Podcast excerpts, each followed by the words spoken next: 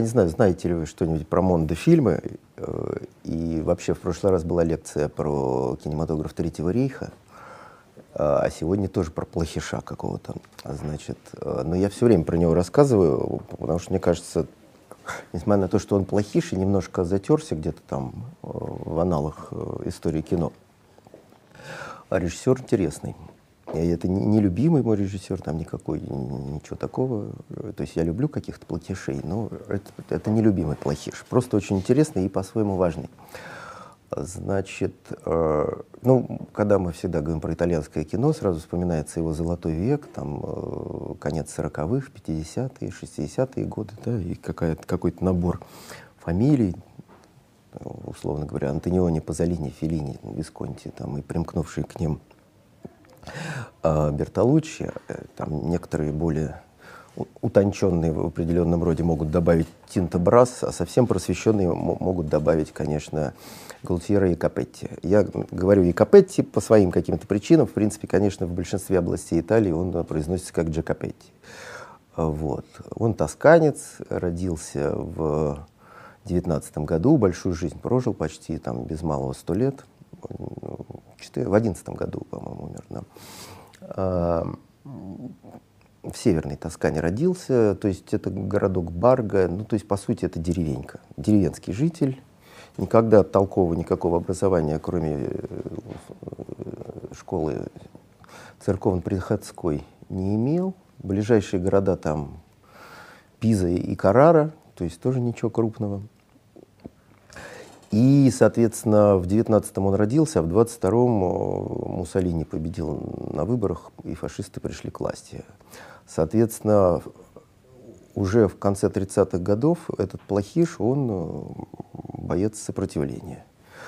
То есть не во всем был плохой, да, какой-то вот сделал такой выбор антифашистский довольно жестко.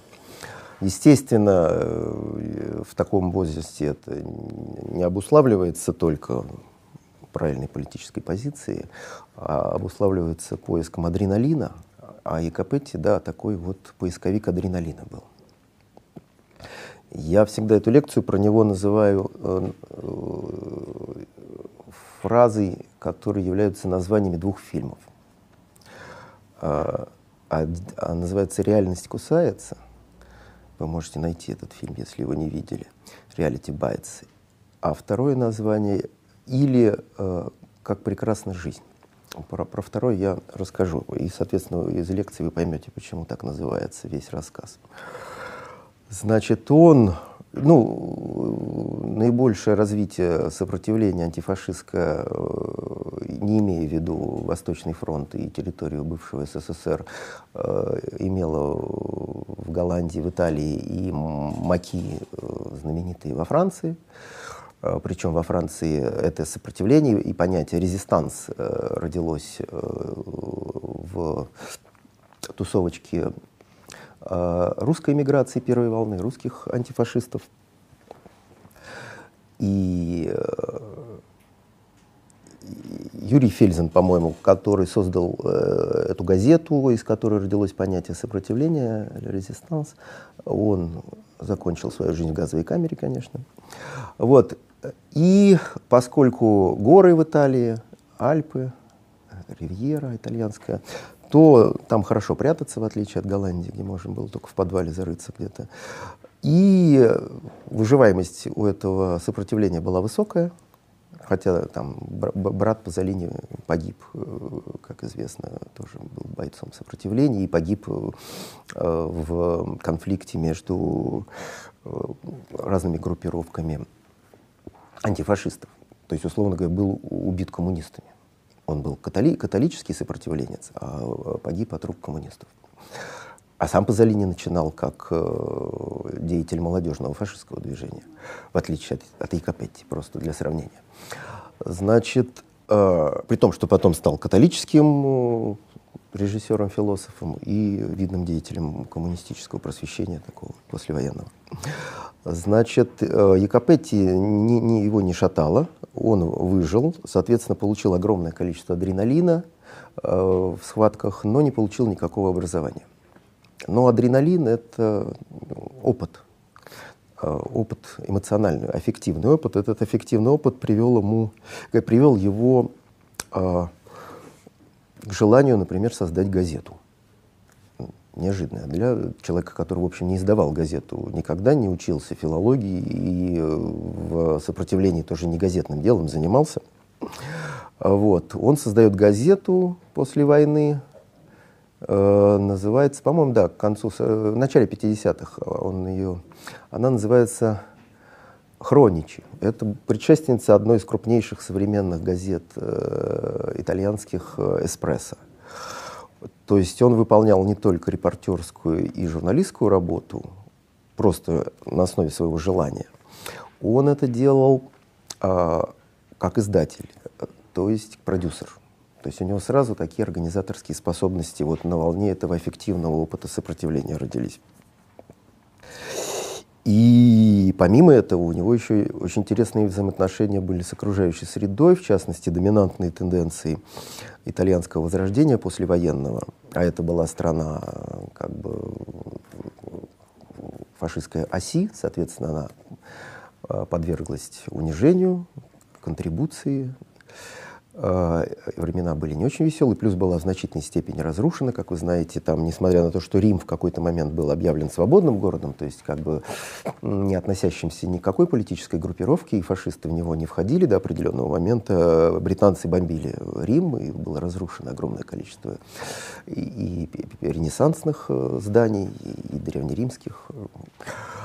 Э, так вот, доминантная тенденция была неореализм, он проявлялся не только в кино, но в кино наиболее ярко, поскольку это массовое искусство, приходящее ко всем. И вот э, Ди Капетти, который э, был бойцом сопротивления, он неореализм не любил, не принимал, считал его очень фальшивым, при том, что как раз основная идея Якопетти была обращение не к кому, каким-то гламурным, э, фальшивым, идеологическим э, значит, схемам, а к живому человеку, живущему вот на улице рядом с вами. Не любил. Считал фальшивым, и вот это вот как бы задало некую авторскую позицию его скепсиса и э, сарказма, желчи. Желчь, знаете, часто такого желтого цвета. И газета его тоже была довольно желтая. То есть он считал, что факты и жизнь гораздо жестче и абсурдней, чем вот э, такая идеологическая позиция, как вот мы таких волшебных, летающих на метле, как чудо в Милане, например, да, э, полубомжей, полуграждан снимем и, значит, откроем какие-то э, эмоциональные широты. А, он так не думал какой-то момент ему вся, весь этот новый опыт журналистский надоел, и он появляется в кинематографе. Появляется он в кинематографе в конце 50-х годов, тоже не сразу, видимо, журналистский опыт вывел его на какие-то идеи. Одной из идей было, особенно после длительного э, как бы, инкапсулирования на территории Италии, путешествовать. Он любил путешествовать.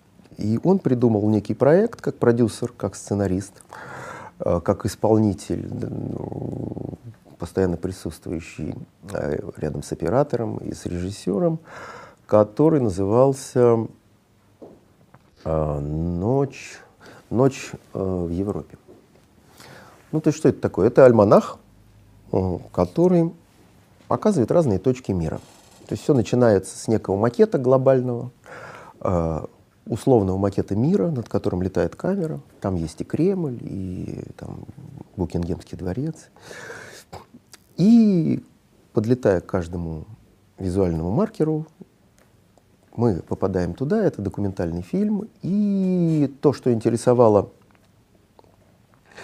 э, персонально. Режиссером считался другой человек, такой классик второго эшелона, итальянский, у которого там, я не знаю, 217 фильмов в фильмографии, довольно известный человек, Алессандро Блазетти. Он был режиссером, но автором текста идеи. Там было несколько сценаристов, но автором текста идеи был э, Якопетти, Джакопетти. И э, то, что он снимал, было довольно странно. Его интересовало что-то что было не очень актуально. Ну, то есть, конечно, уже Европа оттаивала, возрождение э, экономики, э, зарплаты, все, все как-то входило в норму, и появились какие-то дополнительные интересы. Его интересовал какой-то трэш. Ну, какие-то клубы, где кто-то как-то необычно что-то показывает, ночные клубы, полустриптиз, полуджазовое шоу. Э, и такой вот набор, такой винегрет или компот, как называет мой любимый критик э, петербургский Миша Трофименков.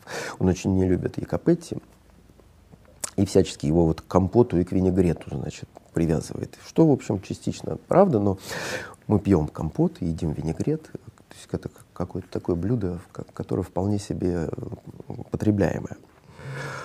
А, вот он снимал такой немножко трэш. Ну, надо сказать, что что-то такого нового, вот совсем, а, в области истории кино в этом интересе неожиданном не было.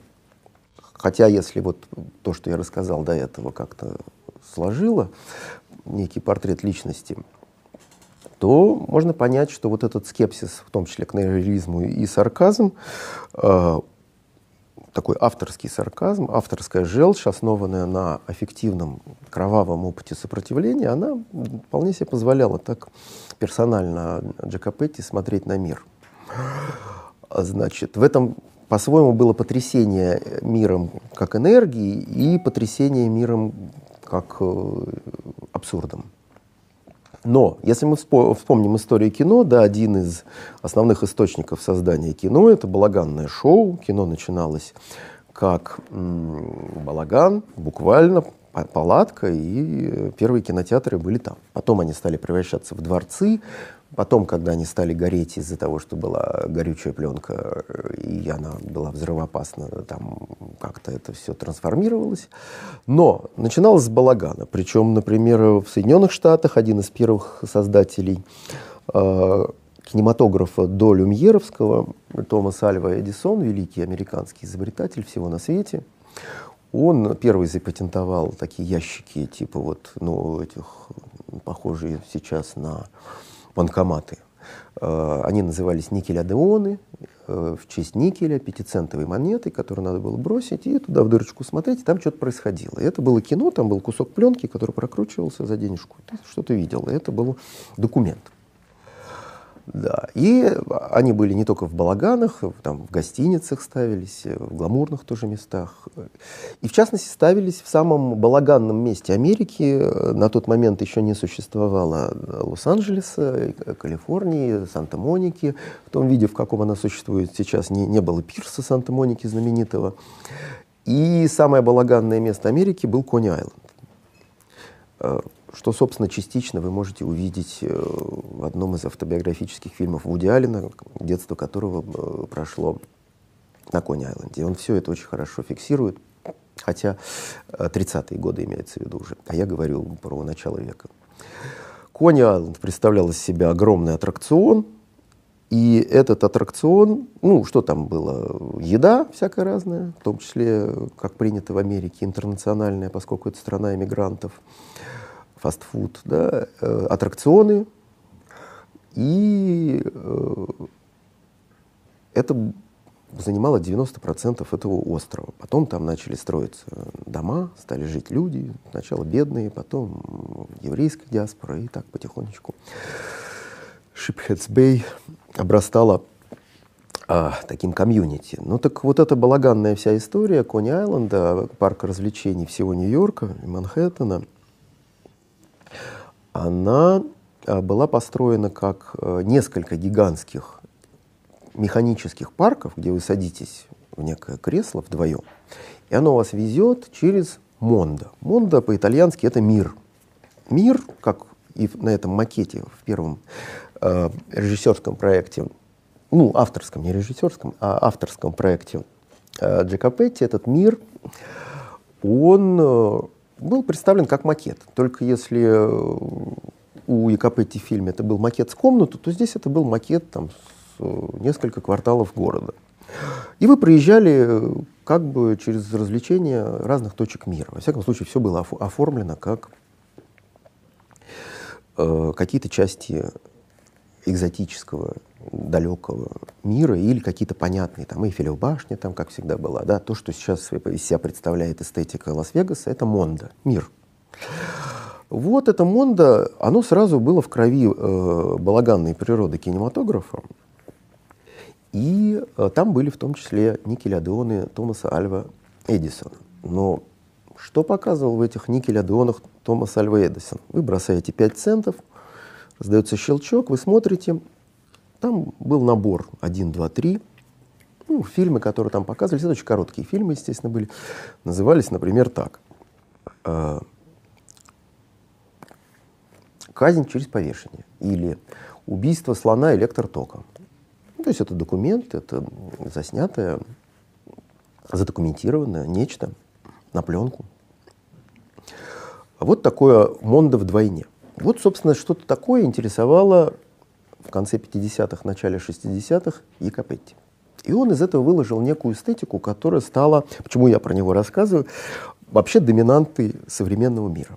Тогда, естественно, это до виртуальной эпоха, никакого интернета. Интернет возник там, я не знаю, в 69 году первые два знака. Первое сообщение из двух знаков отправлялось, по-моему, часов шесть или там больше, я не помню. И Монда как-то вдруг, э, да, ну, естественно, мир э, расширился, демократизировались авиационные перевозки э, пассажирские, границы послевоенные как-то так были более демократичные. То есть вот эта вот коммуникация, а, она физически происходила. Но если вы не можете себе позволить, если вы такой, значит, персонаж неореализма, то вот вам человек по имени Якопетти делает такое Мондо. И вы можете сразу, придя в кино, вот это Мондо посмотреть. Потом этот фильм, который называется «Европа ночью», превратился в проект «Мир ночью». То есть реальная Монда уже. И э, в 1962 году Канский фестиваль, то есть э, я рассказываю о Плохише, но это не режиссер, мимо которого там Филини проходил и не здоровался. Ничуть. Это режиссер канского уровня. Его фильмы были в конкурсной программе Канского фестиваля. Не один раз. Значит, и он снимает фильм, который называется по-итальянски «Mondo Cane», «Mondo» мир, «Cane» собака, «Собачья жизнь», «Собачий мир». Э, и задает вот этим словом «Mondo» направление целому жанру. Простое, примитивное слово, которое, собственно, вот э, я объясню, почему оно является той эстетикой, в которой мы сейчас живем, и без mondo у вас не проходит ни одного часа вашей жизни. А, значит, э, Mondo Cane. Что из себя представляет это Mondo Cane? Ну, опять же, цитируя статью «Пятый кинематограф» или «Пятое кино» Миши Трофименкова, который сейчас перешел на написание книг в основном, до этого он специализировался на 99% некрологов в газете «Коммерсант». Тоже своеобразное такое мондо измерение, трэшевое. А вот, потому что, конечно, тяжело писать только некрологи, да, а он это делал вот, ежедневно, значит, все лучшие некрологи в «Коммерсанте», особенно кинематографические, не только написаны Мишей Трофименком. Такая была специализация неожиданная. Ну вот такая тоже неожиданная специализация была и у Джакопетти. И эту эстетику, в которой он со своим первым режиссерским, это уже режиссерский фильм, не единственный он режиссер был, у него появились там парочка партнеров, и один стал его постоянным партнером, хотя они ругались и в итоге расстались, Франко Проспери, такой тоже яркий персонаж, итальянцы артикулированные, э, кино это Почему я про него говорю? Потому что это, это не какие-то маргиналии, которые где-то закопаны, а я вот там пошел, посмотрел и вам рассказываю, что-то такое нашел. Нет. Канский фестиваль, э, шикарный прокат в Италии не только, э, большие сборы, огромное внимание прессы. То есть это такой был медийный феномен, и оба персонажа, э, Гултьера и Капетти, Джакопетти и Франко Проспери, были такие знаменитые люди. И Монда Кане. там большая часть материала — это высокобюджетный фильм, то есть там продюсерские способности э, Джакопетти опять сработали, он собрал денег, надо было летать по всему миру, там написаны в конце фильма идут титры все страны, где он побывал. Из этого списка можно вычислить, что некоторые страны не указаны, а значит, что он у кого-то прикупил материальчик, сам не снимал, что тоже, в общем, нормально, если это вписывается в концепцию. Там есть благодарность скандинавским авиалиниям, соответственно, он нашел себе, видите, спонсора, который осуществлял его перевозки по миру. И эстетику эту Миша Трофименков называет вот винегретом или компотом. Компот что такое? Берутся сухофрукты, насыпаются, заливаются водой, и вот все это, значит, как-то работает. А, Миша считает, что а, человек по имени а, Гултьера Джакопетти не умеет монтировать, что он просто склеивал вот этот весь материал одно к одному.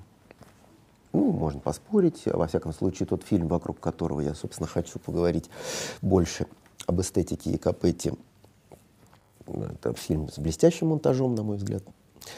А, так вот, Монде Кане — это такой винегрет или компот из снятых в разных э, частях мира, э, очень мизантропических, очень таких отталкивающих эпизодов э, всяких разных ритуальных, физиологических и всяких разных неприятных проявлений которые, естественно, как антропология имеют и как э, зоология иногда, там не только, э, значит, люди там и собаки, собачий мир, поэтому собачки, естественно, появляются, их там кушают, э, как принято в Корее.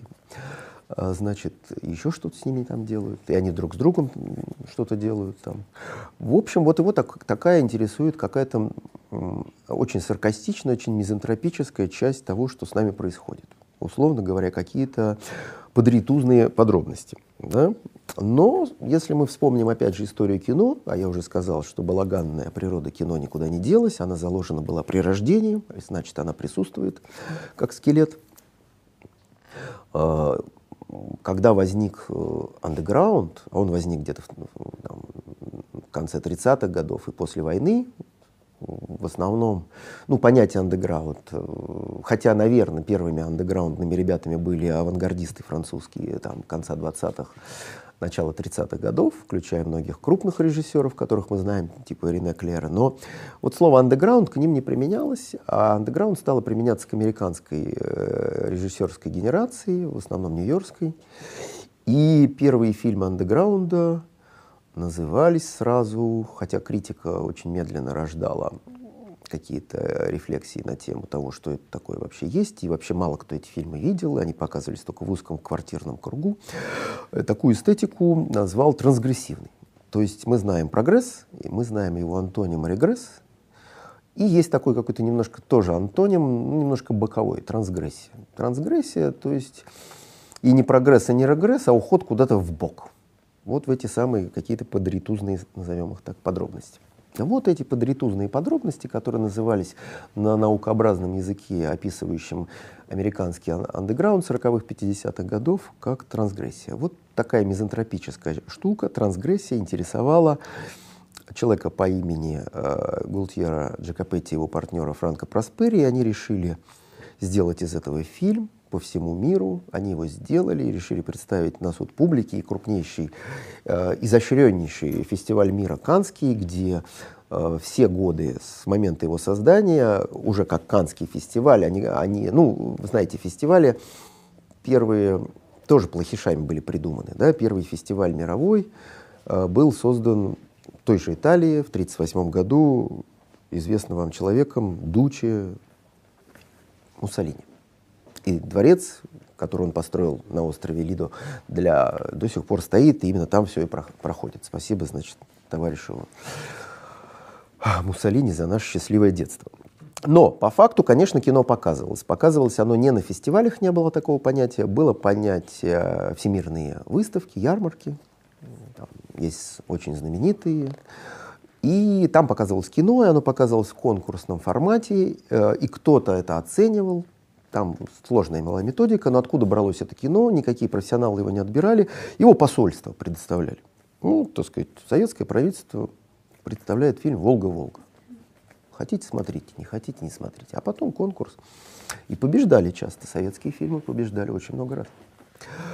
Так вот, э, фестивалей не было. Э, фильмы, тем не менее, показывались, а Канский фестиваль был первый, который профессионализировал этот показ, э, потому что после войны так случилось, что французская интеллектуальная тусовка, если где-то и захватила высоты э, управленческие, то в кинематографе. Вот на всех его этапах. Почему-то считалось, что во Франции, ну, что это родина кинематографа. Соответственно, там самые профессиональные кинематографисты. Соответственно, кино — это профессиональная сфера, и просто какие-то чиновники не могут решать, что показывать, как это структурировать. И пришли интеллектуалы. Они построили всю систему э, современного французского кинематографа, вот прямо с 1946 года, который функционирует успешно. Это самая идеальная страна для показа кино, для его производства, э, конкурентной среды, демонстрации. Вы можете любой фильм посмотреть с титрами, не мучая себя там, и так далее. Так вот, э, к чему я это веду? К тому, что фильм был выбран вот этой вот интеллектуальной тусовкой как яркое событие э, мировой кинематографической жизни. Вызвал страшный скандал, потом вышел в прокат, где-то сокращен был там в Америке, по на, на 40 минут. 40 минут от фильма, понимаете, да? Э, это называется как бы отрезать крокодилу хвост по, по самую голову. Ну вот, где-то э, поменьше сокращали, где-то во Франции не вышел. То есть на Канском фестивале был показан в конкурсе, а в прокат не вышел, э, несмотря на то, что у него был дистрибьютор, то есть прокатчик, дистрибьютору были заплачены какие-то деньги, что этот фильм не выпускал. То есть дистрибьютор не остался в накладе. Смешно, но правда. И э, Якопетти прославился. И он продолжил всю эту историю. Был снят, да, этот фильм «Монда Каны» вот именно сразу воспринимался как не то, что прям новое слово в киноязыке, как принято говорить, нет, там не было нового киноязыка. Там был материал и взгляд вот этот вот мизантропический, трансгрессивный, и э, способ его структурирования, если можно так назвать, компот или винегрет. Да? Короче говоря, вот это структурирование, оно многих заинтересовало. Была эпидемия фильмов, которые начинались на Мондо, кто только не снимал, но, естественно, продолжал снимать фильмы. Э, Джакопетти со, своей, со словом Мондо в названии, со своим э, напарником. Э, снимали там всякие порно-версии э, и э, калтовые версии, культовая версия есть у Раса Майера, знаменитого пинап режиссера американского. Называется, по-моему, соответственно, как положено у Раса Майера, Мондо Топлес. Соответственно, понятно, что мы там увидим, какое Мондо. А вот. И несколько раз еще снимали про Проспери и Джакопетти. То есть это было воспринято. Почему это было воспринято? Почему? Ну, конечно, это коммерческий жанр, как и газета Джакопетти. Это желтый, желчный жанр и желтизна, это масса. А кино вообще массовое, массовое, массовое искусство.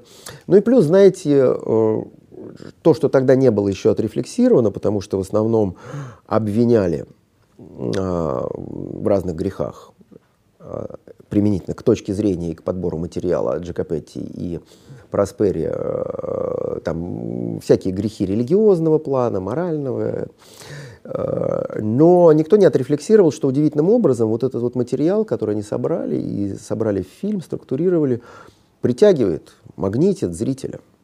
Э, нельзя оторваться казалось бы, довольно отвратительное большинство того, что большая часть материала, который мы видим, отталкивающий, даже какой-то эффект запаха создается очень часто.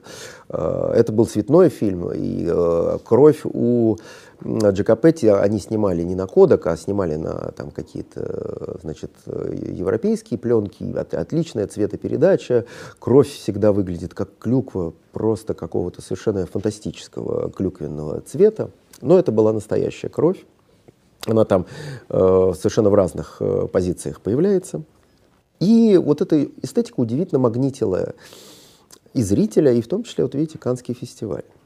Проходит какое-то количество лет, ну, естественно, поскольку успех, скандал это же тоже успех, да, э, и Капетти углубился в кинематограф, ощупал свою эстетику, он даже вот написал сценарий, это почему я назвал э, лекцию «Реальность кусается», вы уже понимаете, почему реальность кусается, да?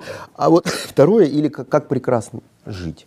Он, это его сценарий, э, великий режиссер Рене Климан, французский режиссер, классик э, послевоенного кино. Это, тут, а, собственно, один из главных режиссеров, который проходит в категории папина кино, с которым боролись так называемые Хичкока-веды, Гадар, Трефо, э, там, Ревет, а вот этот папин, а это великий совершенно режиссер Рене Клеман, снимает не только во Франции, снимает в Италии фильм э, с двуязычным актером, итало говорящим свободно и франко говорящим по сценарию Якопетти, один автор. Фильм называется «Как прекрасна жизнь». В главной роли Ален Делон э, и жена Романа Полянски э, Барбара Лас, ныне покойная, первая жена – Значит, и в эпизоде мой любимый итальянский актер, по-моему, самый талантливый итальянский актер Уго Таньяци играет анархиста номер один.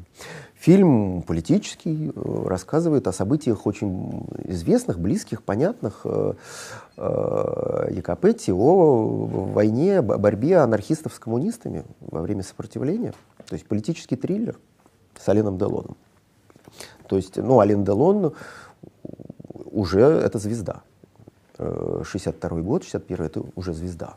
Потому что там э, первый, самый знаменитый фильм Делона, первый, э, у того же Рене Клемана, 58 э, год, «Под ярким солнцем», где он сыграл Рипли, талантливого мистера. Вот, шикарный совершенно фильм, до сих пор смотрится на одном дыхании. И одна из трех, наверное, лучших ролей Делона. На мой взгляд, актера харизматичного, но не очень талантливого. Вот. И и Капетти делает сценарий, где снимается Делон. И вдруг опять возвращается на Каннский фестиваль конкурс, по-моему, со своей лучшей картиной, которую я, собственно, рекомендую вам найти. Это можно, она есть. Э, «Африка Адио», «Прощай, Африка». Э, потрясающая картина. Я много раз ее видел на киноэкране. И несмотря на то, что у многих, кто ее смотрит, она вызывает э, отрицательный отзвук. И, собственно, после этого фильма а, свой, свои главные ярлыки получил Якопетти и Просперия. Он был а, четко обозначен как расист. А, вот, э, значит, картина снималась три года. Тоже скандинавские авиалинии помогали. Если вы помните, крупнейший документалист 20 века Юрис Ивенс, у него был голландский режиссер коммунистической ориентации в том числе, а у него было прозвище «Летучий голландец». Он летал по всему миру, больше, чем Флайерти, создатель, значит, э, мировой документалистики авторской. И э, везде что-то снимал, ловил цайтгайст, дух времени. Вот так же действовал, э, заразившись этой энергией, любовью к адреналину, любовью к путешествиям, Э, большой любитель жизни, как «Прекрасна жизнь», да, называется фильм Якопетти, да, при всем мизантропизме и трансгрессии. Он э, метался три года с, с Просперия э, по Африке. Африка как раз в период э, деколонизации, огромное количество революций, всяких кровавых событий, антироссийских выступлений, изгнания белых. Да, вот известная, наверное, вам режиссер, французская интеллектуальный режиссер Клэр Дени, она, собственно, выходец э, французского колонизатора, и она наблюдала, как белые изгонялись, уничтожались, э, то есть э, такой обратный расизм. Расизм наносит, черный расизм наносит ответный удар. Она была дочерью такого колонизатора, она сняла об этом автобиографический фильм. Что-то такое, бел, белый что-то, не помню. Значит, так вот, он все это снимает, не стесняясь, э, в своем совершенно стиле э, гротеска, э, мизантропии, абсурда. В чем выражается это в режиссерском методе, кроме подбора материала? Острая ракурсная съемка. Если вас снимать снизу, очень низко, вы будете выглядеть странно. Когда-то я работал в независимой газете обозревателем, и мне надо было обозревать все фильмы, которые должны выйти в российский прокат. А где их можно было взять? Да на, на VHS-кассетах пиратские копии. Пиратские копии — это тряпки. Тряпки — это снятые кем-то камерой с экрана, а человек вот э, халтурит, не всегда успевает. И пришел, а все места заняты. в американских кинотеатрах и без мест. Э, приходите, садитесь демократично, куда успели нет вип-зон, вот этого ничего, безобразия. Короче говоря, и не успел, пришел на первый ряд. И он снимает, значит, какой-нибудь фильм э, с первого ряда. Вы понимаете, какой ракурс и что я вижу вот на, на тряпке. Там я видел какой-то фильм, помнится, сейчас потряс меня как страшный хоррор, при том, что это был э, science fiction э, про космонавтов, про астронавтов. Там Шарон Стоун играла и Дастин Хоффман, и они там появлялись на экране. Шарон Стоун открывала рот, чтобы что-то сказать, и челюсть была огромная размером в треть экрана. Это был просто какой-то монстр. А, Баба Яга, та самая, значит, Маша, вот с большой головой, борода. Короче говоря, а, вот такой ракурс он использовал. А надо сказать, что основные тенденции послевоенного документального кино привязаны к тому, что родилось в творчестве крупнейшего французского документалиста этого периода, недавно тоже довольно умершего, а, Жана Ружа. Жан Руш, э, антрополог, не кинематографист, э, работал в Африке, да, чувствуете параллель? И только в Африке практически. Он снимал э, ритуалы, ритуалы местных жителей, причем местных жителей, которые очень утоплены в традиционную культуру, танцуют и поют, приносят жертву козлов, и тех местных жителей, которые приспосабливаются к вестернизации, колонизации. Э, и, соответственно, тоже взгляд у него довольно ироничный. Посмотрите фильмы, лучшие фильмы Руша. Это, э, он родил эстетику, которая называлась визуальная антропология. Э, то есть буквально съемки людей в их повседневных занятиях, да, потому что чем отличался Флаэрти, да, он снимал Нанука, Нанук там делал то, что он делал в своей повседневной жизни, строил иглу, охотился на моржа, там, ловил лосось, занимался сексом с женой, все это Флаэрти снимал, но все это был fiction, потому что Флаэрти там несколько раз приезжал, жил с аборигенами, наблюдал, потом выбрал Нанука, потом долго голосовали, выбирали жену, вся деревня передралась, кто будет играть жену Нанука, там, все это был fiction, это была постановка, реконструкция. А чем отличался Жан Руш спустя очень много десятилетий? Тем, что никакой реконструкции не было. Все снималось вживую, если отрубают голову жителю одному, принося его в жертву, значит, это будет заснято, никакой реконструкции, реальное убийство в кадре, то есть трансгрессия, то есть монда один из отцов э, Якопетти, африканский антрополог Жан Руш. Это одна была из доминантных эстетик, но как кинематографист, а не только как антрополог, как антрополог э, Жан Руш интересовался современностью, он обращал взгляд на окружающую среду, в том числе парижскую, не только африканскую, а в том числе на африканцев, живущих в Париже. У него самый знаменитый фильм «Я негр», это про негра, который живет в современном западном обществе. Так вот, э, и из этого родилась новая эстетика. Вторую эстетику, которую родил Жан Руш, она называлась «Синема верите». Да? Или, проще говоря, киноправда в оригинале, поскольку за основу этого названия, рефлексии, объяснений, зачем это делается, он взял, естественно, дзиговертовское пропагандонное объяснение его эстетики киноправда киноправда Зики Вертова, идеологическая монтажная э, провокация, э, родила эстетику синема верите, французскую антропологическую эстетику, когда э, документальные съемки происходили прямо на улице, импровизированные, брали интервью прямо у людей э, на парижских там улочках. И эта эстетика была доминантная в конце 50-х, в начале 60-х годов. В Америке она приняла свой Свое измерение называлось Direct Cinema, там, там Ричард Ликок, братья Майлз, Дон Аллен Пеннебекер,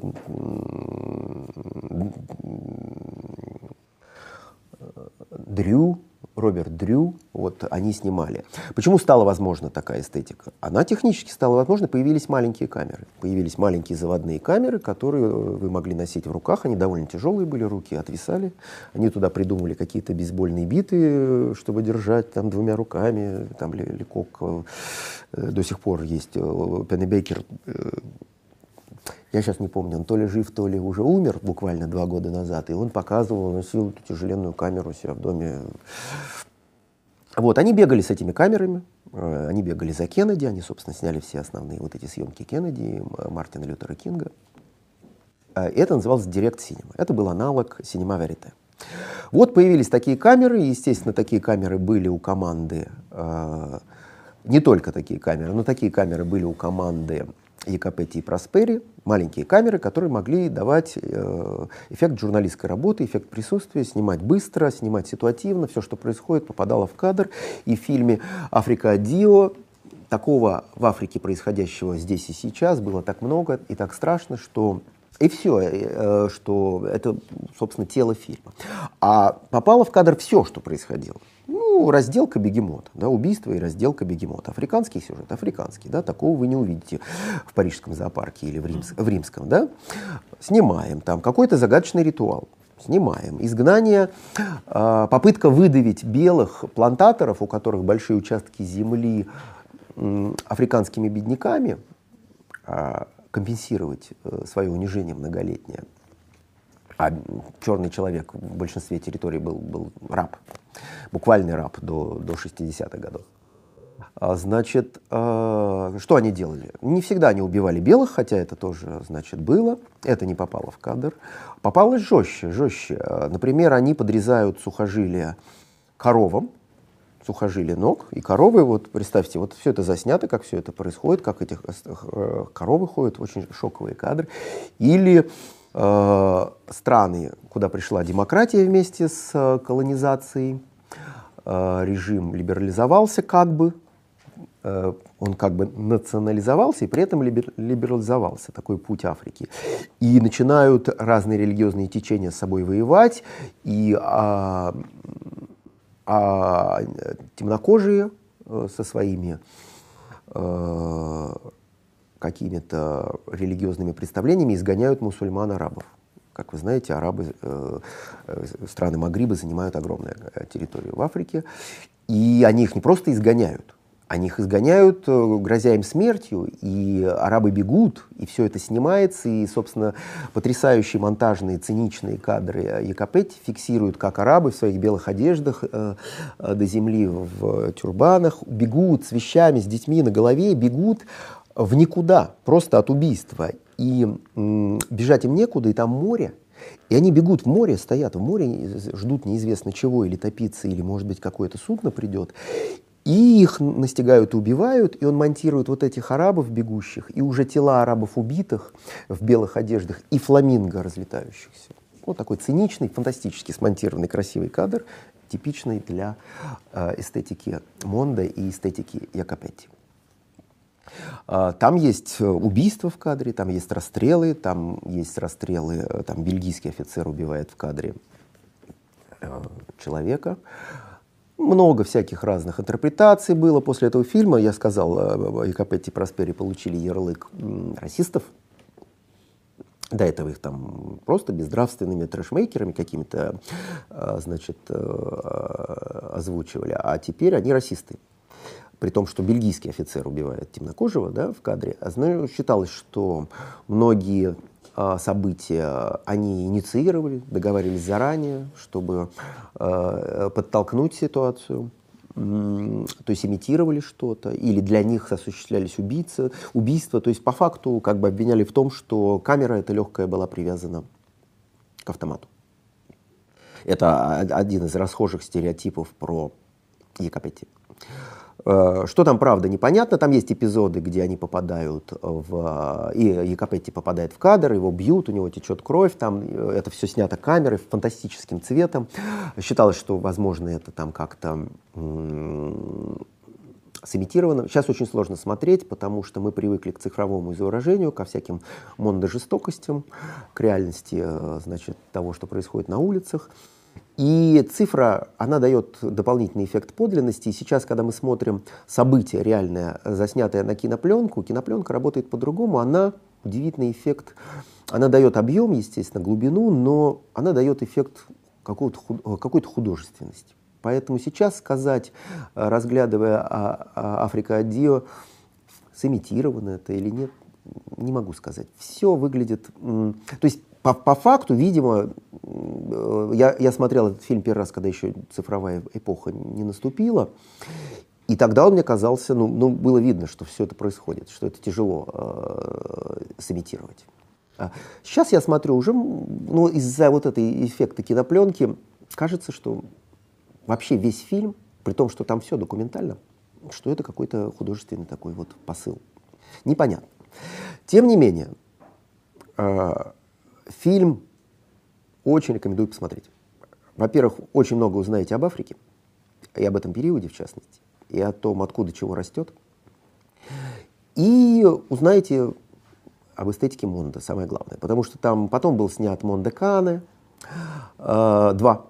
Э, успехом не пользовался, хотя они представляют цельное произведение с, с, с, Монде Кане один, и там есть даже общие темы, хотя вектор интереса немножко другой. Был фильм у них они увлекались этим там вот с конца 50-х до 85 -го года, и то большие перерывы были.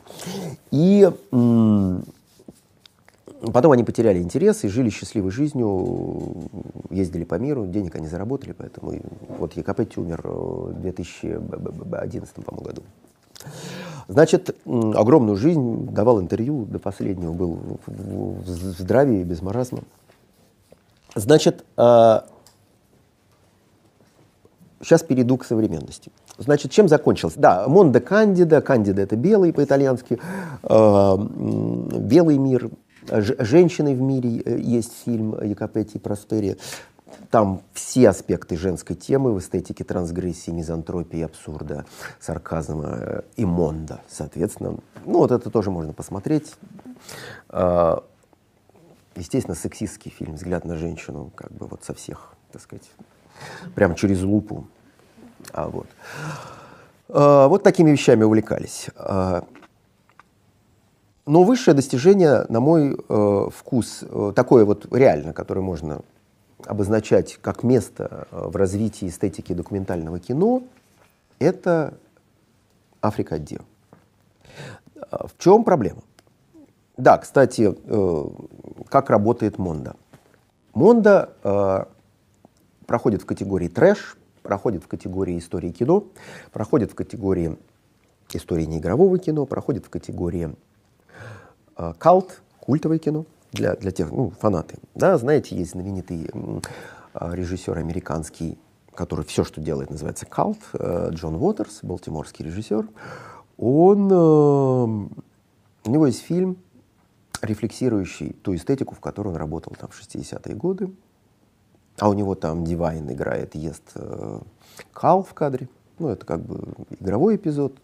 Дивайн в памперсе сидит в детской коляске. Вот Дивайн трансвестит, актер трансвестит. То есть э, mondo-размондо, трансгрессивная.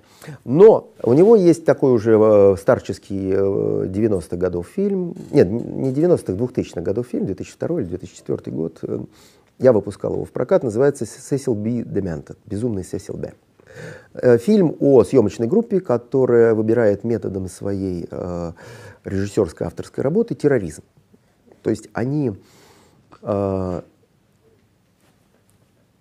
нападают на что-то, на полицейский участок, и это снимают, например. И из этого рождается кино. Там же энергия, экшен, как бы круто. А, ну, э, как называется такая эстетика, когда камера, условно говоря, тыкая вас в лицо или в грудь или куда-то, провоцирует вас на какие-то действия, а ей и надо этого, чтобы она это сняла, это называется мокюментари. Собственно, если мы берем Икапетти как человека, который камерой подталкивал к расстрелам, там, ну, условно говоря, камера, я говорю, у него была не только маленькая камера ручная, у него была камера как огромный гранатомет, когда надо было снимать животных, которые занимаются сексом там, а он прекрасно монтировал музыку, так, там чистый монтаж аттракционов музыки и вот всяких этих животных. Надо было снимать телевиком, естественно, далеко. Так вот, когда тыкал он маленькой этой камерой вам в лицо и провоцировал вас на расстрел, это родился, опять же, жанр, опять же, он его родил, который называется mockumentary. Mock дразнить, провоцировать, вот это мокюментари. Так вот, э, этот самый человек, который так сам не работал, э, Джон Уотерс, снимает Cecil B. Demented как рефлексию на режиссерский авторский метод, на, это как бы кино о кино, и есть там эпизод, когда полиция окружает эту съемочную группу, ей надо спасаться. Ну, как может, где может спастись съемочная группа? Естественно, в каком-то своем пространстве, домашнем. Домашнее пространство по отрасу, которое создано в фильме, тоже посмотрите фильм, фильм так себе, но вот сама концепция интересная. Пространство киноманских кинотеатров. Да, есть места в городах, где есть эти киноманские кинотеатры, где можно что-то посмотреть. А э, эти киноманские кинотеатры, они э, после войны поскольку начался широкий кинематографический обмен, в Америку стали приходить фильмы а, западные, фестивальное движение возникло. Необходимы были кинотеатры, где можно показывать фильмы на другом языке с титрами. Дублировать дорого, техника еще была не такая изощренная. Появились артхаусные кинотеатры, сеть артхаусов, где показывали искусство. Под искусство подпадало все, что не по-английски, то есть массовая аудитория не может смотреть, язык не понимает, ну и фестивальное кино. Но Чуть позже drive-in ы создали свою эстетику кинематографа и появились грайндхаусы. Грайндхаусы, которые занимались показом трэша, cult а, трансгрессии для фанатов.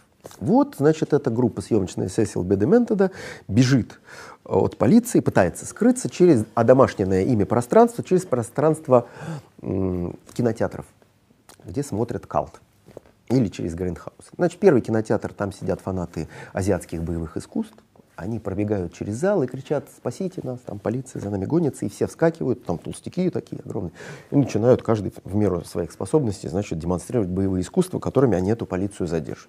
Потом они, естественно, пробегают через порно-кинотеатр, там сидят какие-то онанисты, и, значит, они тоже пытаются помочь съемочной группе, начинают мастурбировать навстречу полиции, как бы отстреливаясь, ну и так далее. В общем, как, какой-то такой эпизод. Это тоже вот про Якопетти и про его эстетику.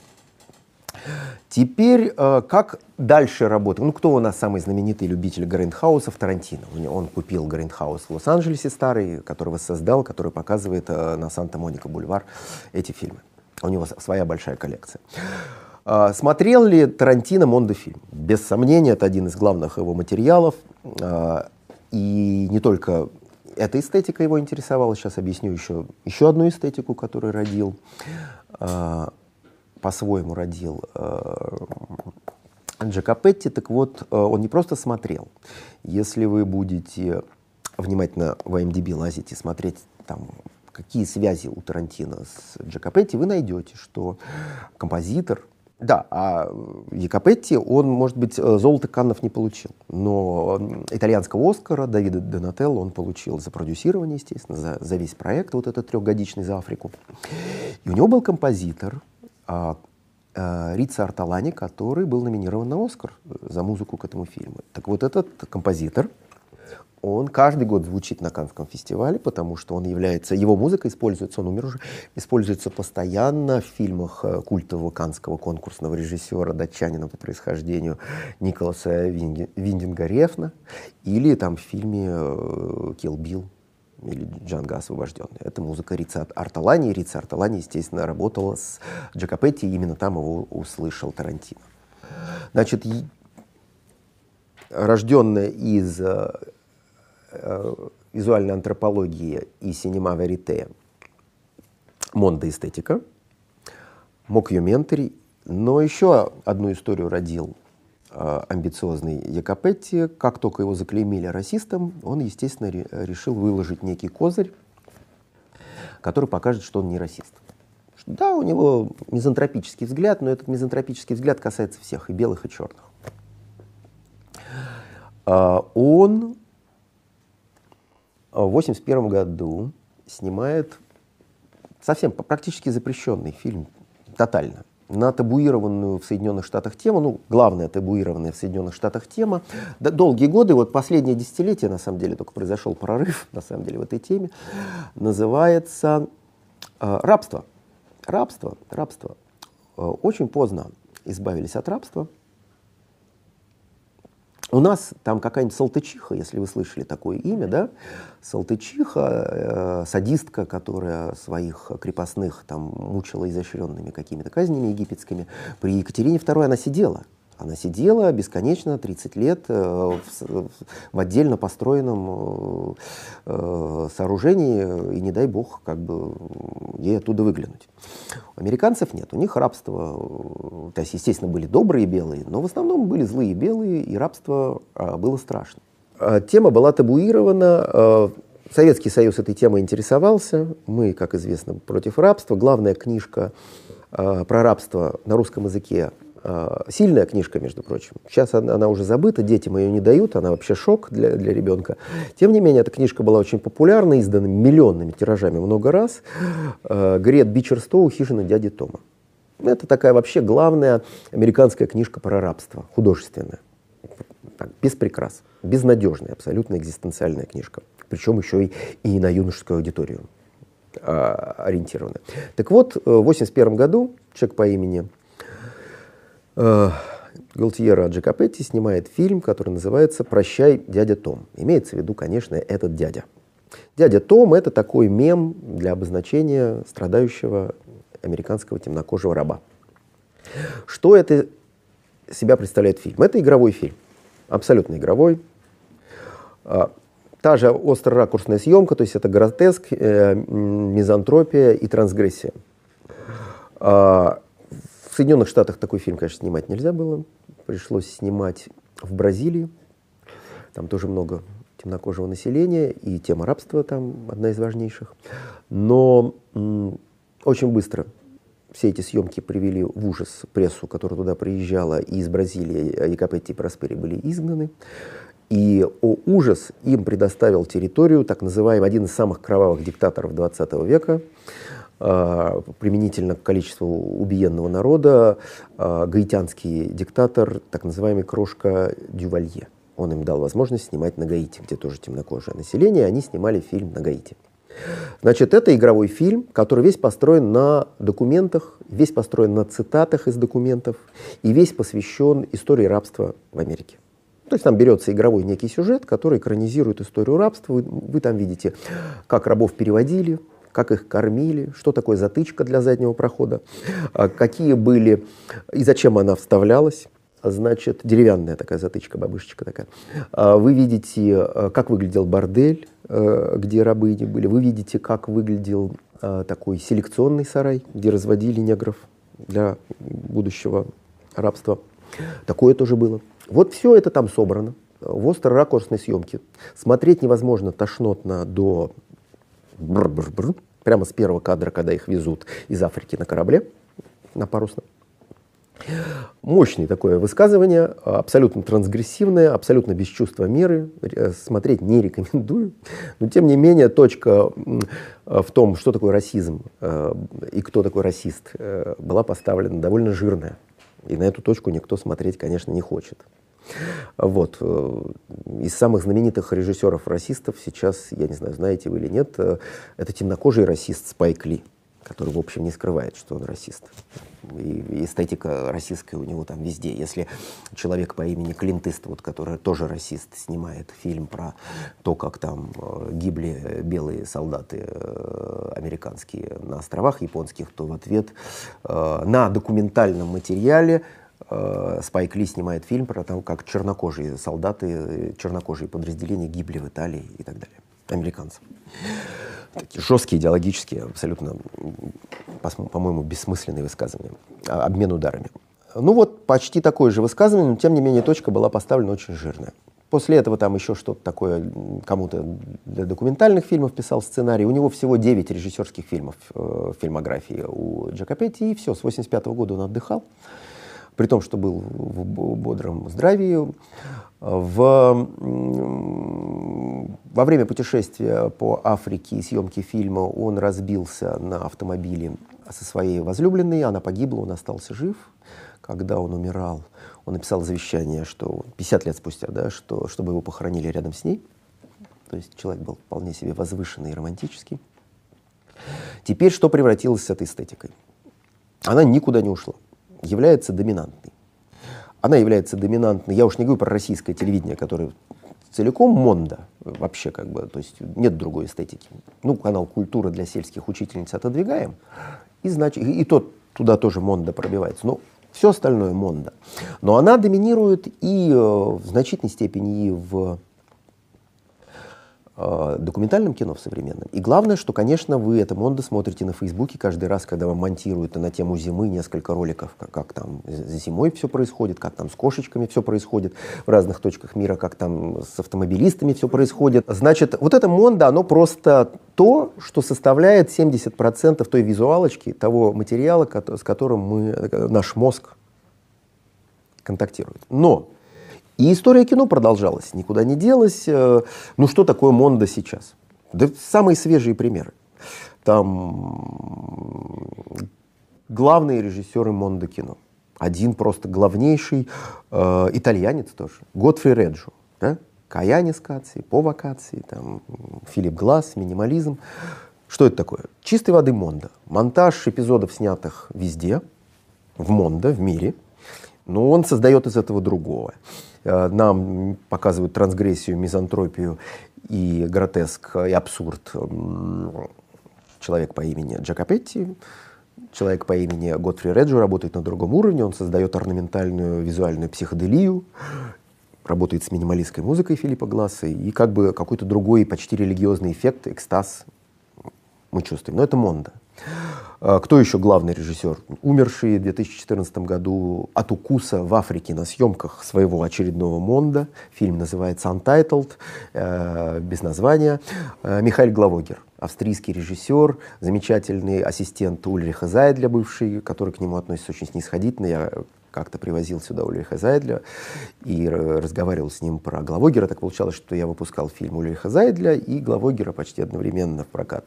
И я его спросил про Зайдля, в смысле у Зайдля спросил про режиссера Главогера, он сказал, я не знаю такого режиссера, это мой ассистент. И закрыл тему. Э, что делал Главогер? Он снимал по всему миру, на разные темы. Он снимал в трущобах игровой фильм, он называется «Слэминг». Он снимал э, «Вива», «Да здравствует шлюха» фильм в борделях всего мира. Он снимал э, всякие сложные, изощренные, абсурдные, деструктивные работы по всему миру, включая Украину на шахте, э, который называется, лучший его фильм, на мой взгляд, который называется «Смерть рабочих». Можете его найти, шикарный фильм. Это все Монда. Это все Монда, в чистой воды, никогда не, не, не скрывалилось. Или братья Скотты, Ридли Скотт и Тони Скотт продюсируют фильм, снятый людьми по всему миру, который называется uh, World in a Day. Да, каждый снимает на цифровую камеру одну минуту, и из этого складывается огромная панорама, час сорок, да, 140 фильмов.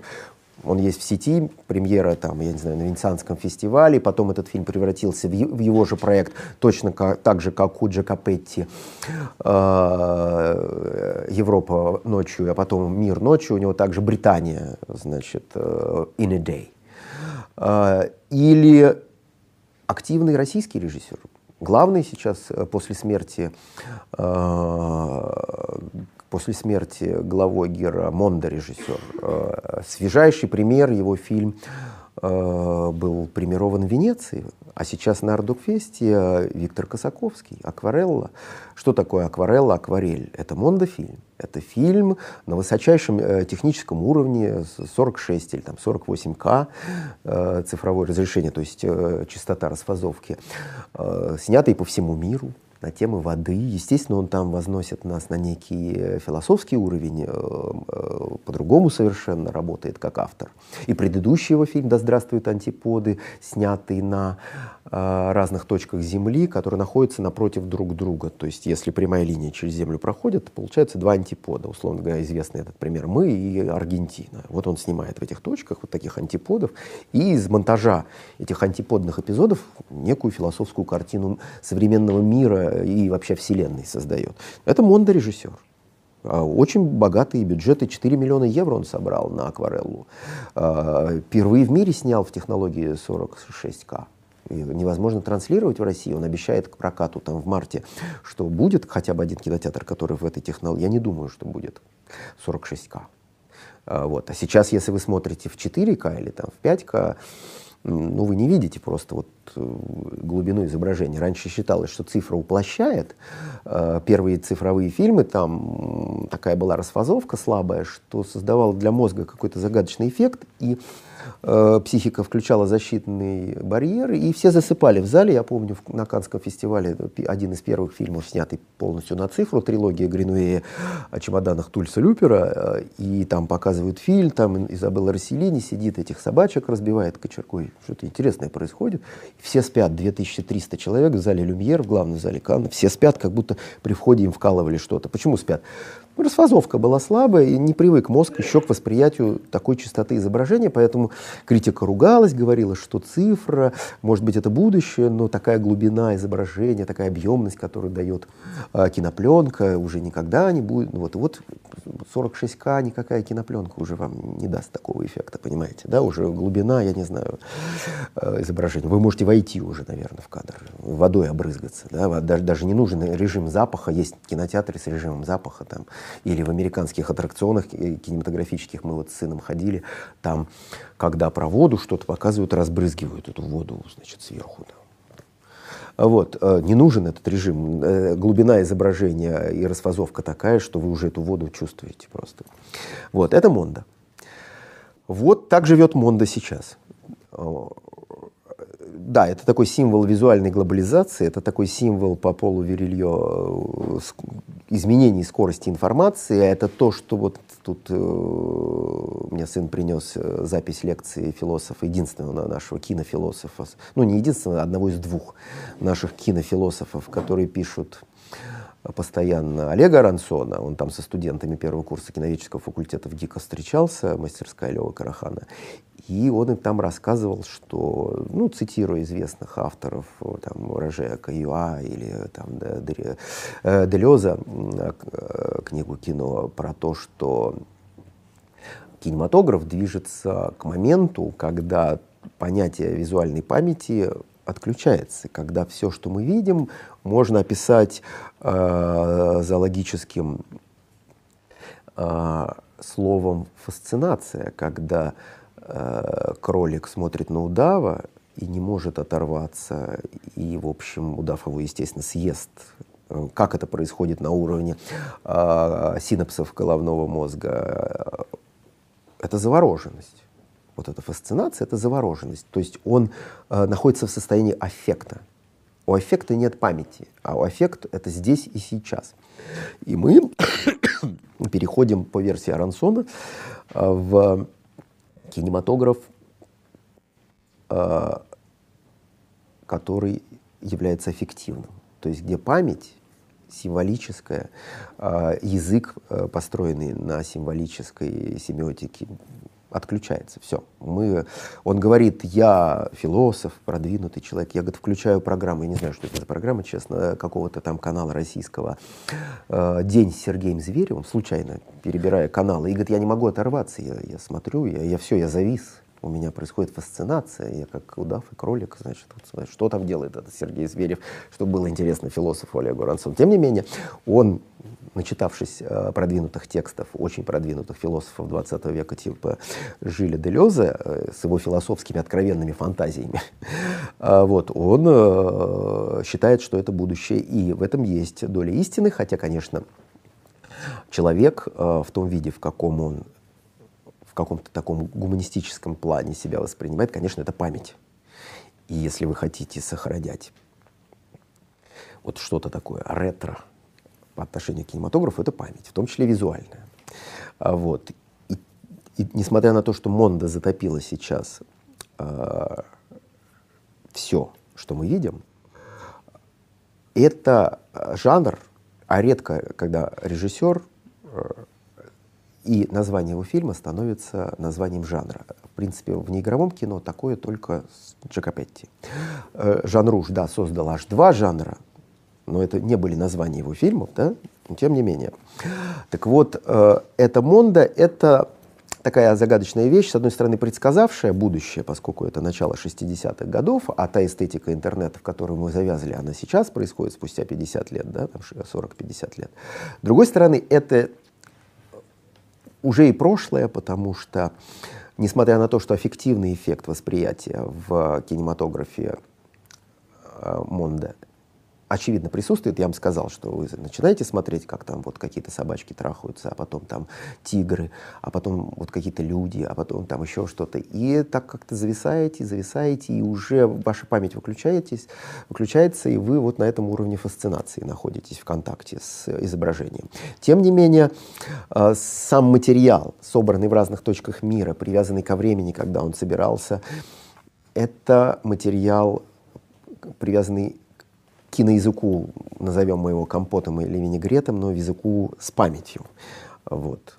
Э, но при этом мостик уже в фасцинацию, в которой мы скоро утонем. И каждый из нас будет смотреть кошечек в интернете, несмотря на то, что мы это не любим, может быть, даже мы скептически к этому относимся. Мы э, мизантропы, как э, и трансгрессисты, как Якопетти, но мы будем смотреть, потому что они нас магнитят, и действительно. И вот я видел разных кошечек, ну вот, вот чтобы она вот так вот себя вела, я не видел. Вот я не смотрю кошечек, но тут мне кто-то поставил ролик, где кошечка пытается поймать рыбку в аквариуме, а рыбка очень агрессивная, оказывается, и не пиранья вовсе. Ну, так несколько раз в нос этой кошечки дает, что кошечка просто потрясенная сама уходит. И я потрясенный много раз смотрел этот ролик, потому что это работает. Фасцинация. Вот. Так что вперед к фасцинации. Есть вопросы какие-то? Да, у меня вопрос. Вот вы про Монда говорили на протяжении всей лекции. Да, эта лекция была этому посвящена. Да, но вы вот упомянули про неореализм это. Э, одно слово буквально. А неореализм это что вообще в двух словах? В двух словах э, обращение к реальной жизни э, не гламурного героя, к, к реальной человеческой жизни с ее мелодраматизмом. Это обычно мелодрама по жанру. Это привя... эстетика, привязанная к послевоенной Италии, к 40-м и 50-м, там, середины 50-х годов. А чем он отличается от обычного, то есть критического реализма? Критический реализм, у него очень много э, значит, э, измерений, а у критического реализма э, там есть скелет концепции, э, это может быть соцреализм э, и, так сказать, доминантная роль коммунистической партии, это может быть классический канон гуманизма, в том числе религиозного, своеобразного, как у Толстого. А неореализм нет, мы следуем некой истории, обобщенной, но привязанной к реальности. За реальным человеком там часто играли люди сами себя, а не актеры. Многие актеры родились как персонажи, попавшие в кадр неореализма. Да? Вот, как-то так работать и кушать хотелось. Приходили в массовке э, на студию Чиничитта, киногород, который тоже основал э, Муссолини, спасибо ему тоже, тоже большое. И стояли, ждали, когда дадут работу, и вдруг кто-то из них становился Софи Лорен случайно. И все, как-то так.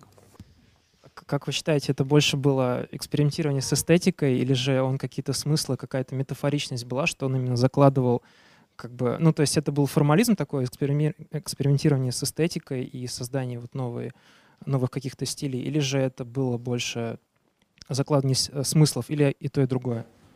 Ну, смотрите, эстетики некоторые сразу э, иногда вычисляются как э, многозначные, много смыслов. Некоторые со временем приобретают какие-то смыслы. Про смыслы, которые на наклеивались, обра а, а, обрастал такими листьями э, Монда, я сказал. В принципе, те смыслы, которые закладывал Э, Джакопетти я довольно четко в четырех словах трансгрессия, мизантропия, гротеск и абсурд. Абсурд главное из этих слов. Скепсис э, человека из сопротивления, который наблюдал смерть полтора десятилетия, значит, заложен. Но смыслов добавляется во времени. Но сам запал был, по-моему, от энергии, от поиска адреналина и от коммерческих соображений. Он просто нашел коммерческую золотую жилу. Монда. Он хотел сделать так, чтобы зрителю понравилось. Он работал правильно с материалом кино, он понимал, что это массовое искусство, и ему было что-то дать массам, что оно любит. При том, что у него сам скепсис ко всем к этим, кто его любит, вот он им давал. И это коммерческая позиция. Это не, не была какая-то... Он, это, это не философ, не мыслитель. Это скандальный, желтый э, деятель итальянского кинематографа в исторической перспективе.